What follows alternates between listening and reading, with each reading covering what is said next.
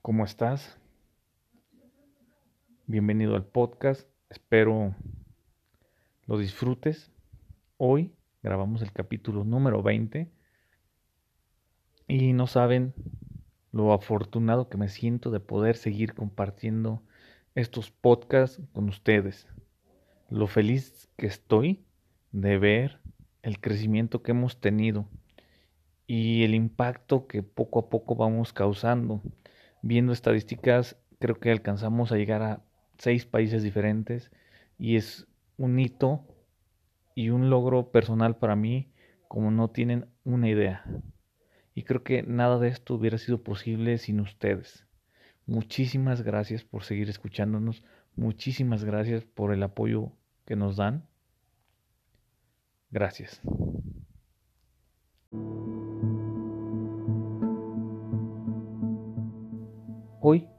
Quiero platicar contigo acerca de esa conciencia que aún no desarrollamos en torno a la nueva realidad. El impacto que tiene en nuestra vida el no entender de una manera amplia que lo que estamos viviendo formará parte de nuestra vida cotidiana y que las medidas que hoy en día estamos tomando, o por lo menos que deberíamos de tomar, es algo a lo que tendremos que acostumbrarnos y es algo que por lo menos en un corto tiempo de un par de años no va a cambiar.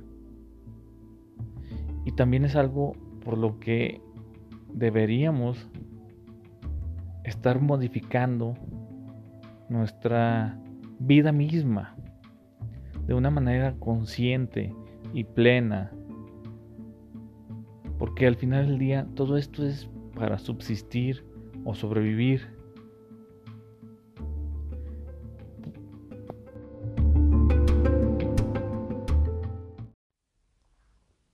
Cuando hablamos de subsistencia, sobrevivencia, no quiere decir que sea una pandemia que elimine por completo al ser humano o todo lo que conocemos.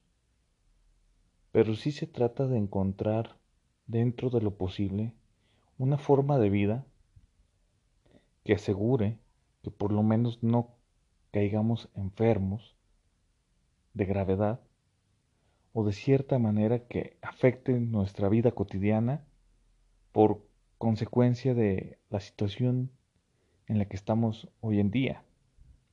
Y creo que aquí es donde muchísimos de nosotros no hemos alcanzado a comprender del todo la magnitud de lo que está pasando. Y lo vemos como algo pasajero, que si bien es pasajero, no tiene una fecha exacta de cuándo terminará. Y por ende, tendríamos que estar preparados todos los días, a todas horas, para evitar ser contagiados por esto. Y hablando del interés de cuidarnos, creo que en lo personal y desde mi punto de vista, por lo menos en Zacatecas ha sido un interés muy nulo el de cuidarse y tomar en serio el COVID. Tanto así que hoy volvemos a semáforo rojo. Y es que muchísimas personas, creo que al día de hoy, siguen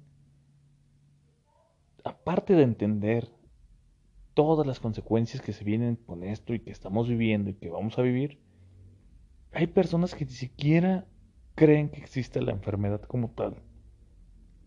Y puedo asegurar que es un alto porcentaje de la población la que se niega a creer que el COVID sea real. Lo que no parecen comprender y lo que no parece crear conciencia es que cada día los contagios se acercan más a nuestros círculos íntimos, a nuestra familia, a nuestros amigos, a nuestros padres, a nuestros hermanos. Y por desgracia y como buen mexicano, es justo al final, cuando tenemos a alguien contagiado, a alguien con su vida en riesgo cuando queremos actuar,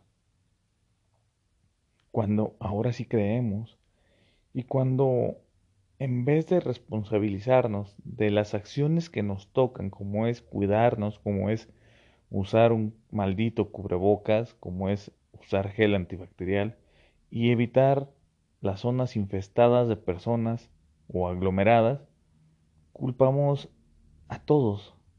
Culpamos al gobierno, que en cierta parte sí tiene que ver los contagios, pero no es todo su culpa. Culpamos a los médicos porque no tienen medicina, porque los lugares están sin capacidad de atención, porque no pueden curarlo. Y culpamos ahora sí a todas aquellas personas que ignoran las medidas preventivas que en primer lugar se crearon para prevenir, no para curar el contagio. Entonces, creo que tampoco, desde el punto de vista económico, hemos sido conscientes de la magnitud del problema y de todas las consecuencias que éste acarrea. El cierre de negocios, la baja economía que estamos teniendo, el bajo flujo de dinero que hay, el problema de desempleo, los problemas económicos que se vienen con la baja inversión, con los pocos empleos, con, con todo lo que hace cuando escasea el dinero. Y es triste, por lo menos para mí, pasar por las calles y ver cómo cada día nuevos negocios cierran, nuevos locales hay en renta, nuevos desempleados buscan trabajo por las mañanas, por las tardes y por las noches. Y también es triste ver cómo la misma inconsciencia hace que ciertas personas que aún pueden sostener sus negocios aprovechen la necesidad de empleo y abusen de las personas que lo necesitan, con bajos salarios, con una cultura organizacional que no beneficia para nada el empleo y solamente busca el subsistir del dueño y de sus negocios, que creo que si bien es cierto que los negocios tienen que vivir, me parece un poco inhumano las condiciones en las que muchos se encuentran, ¿no?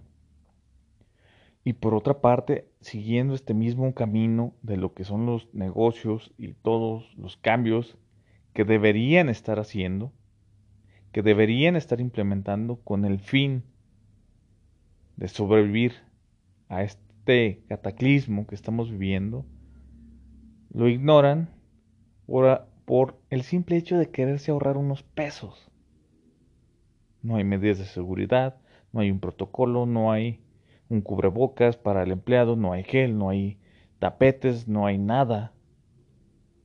Y entonces es aquí cuando entendemos que quizá por el momento no hay lugares seguros para salir y pasar un buen rato, para salir y despejarnos, para salir y respirar libremente de, de esta vida cotidiana que nos cansa y que mentalmente nos tiene fatigados y que se vuelve pesado el día a día por la rutina y por todo lo que conlleva llevar una vida adulta y vivir, ¿no? Pero hay que ponerle una pausa a esa vida. Y creo que otra parte en la que deberíamos hacer conciencia es invertir en nosotros, ver cuál es nuestro problema que no nos permite estar en casa, con los seres que amamos, que no nos permite estar un fin de semana sin salir a buscar una cerveza, sin salir a buscar la vida nocturna, o simplemente qué es lo que nos mantiene incómodos como para estar buscando excusas para salir a la calle sin un motivo específico. Porque hay que entender que podemos salir a la calle por necesidad como son las compras cotidianas, como es buscar un empleo o como es meramente trabajar. Y eso no está mal.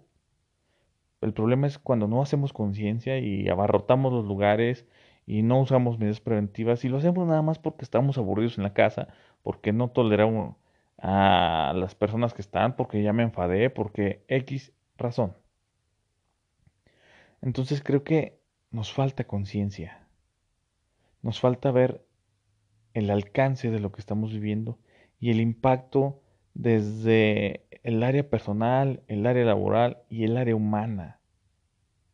Y todos los cambios que deberíamos al día de hoy, que son ocho o nueve meses de esto, haber implementado.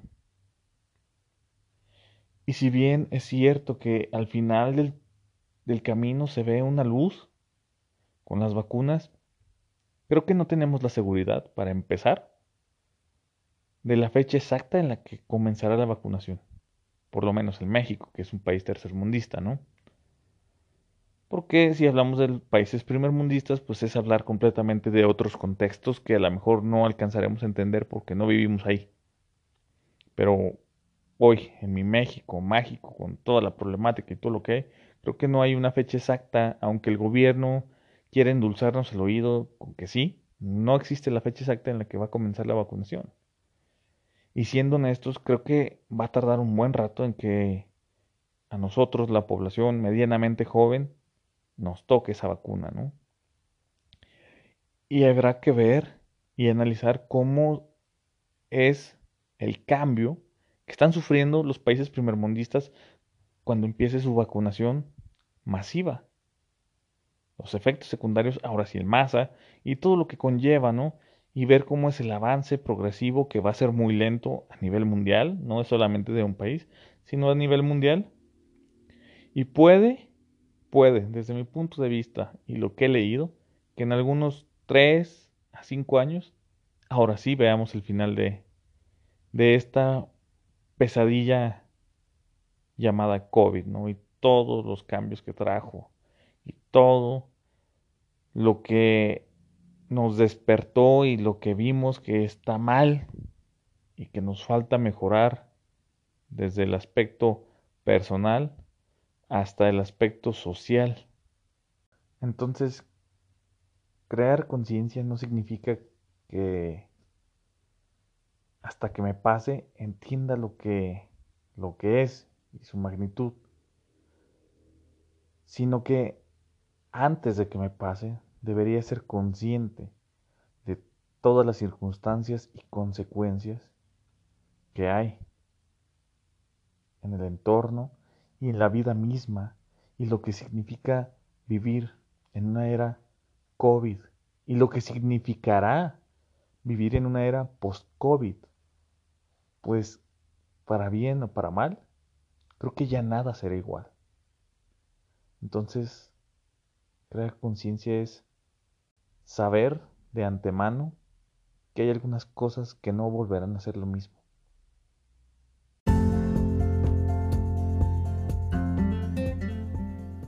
A ti que me escuchas, quiero hacer una pequeña pausa. Porque si no la hago, tendría que buscar otros medios para pedirte que me escuches y compartas lo que hacemos con tanto amor para todos. Soy Arturo Varela, hago estos podcasts para tener pláticas y dar puntos de vista que quizás a veces nos limitamos a dar por diferentes razones. Sígueme en mis redes, Facebook, Instagram, Twitter, las uso todas en la medida de lo posible. Me encuentras como Arturo Varela con un 4 al inicio y uno al final. Estaré agradecido. Te mando un abrazo. Y no te quite mucho tiempo para escuchar esto.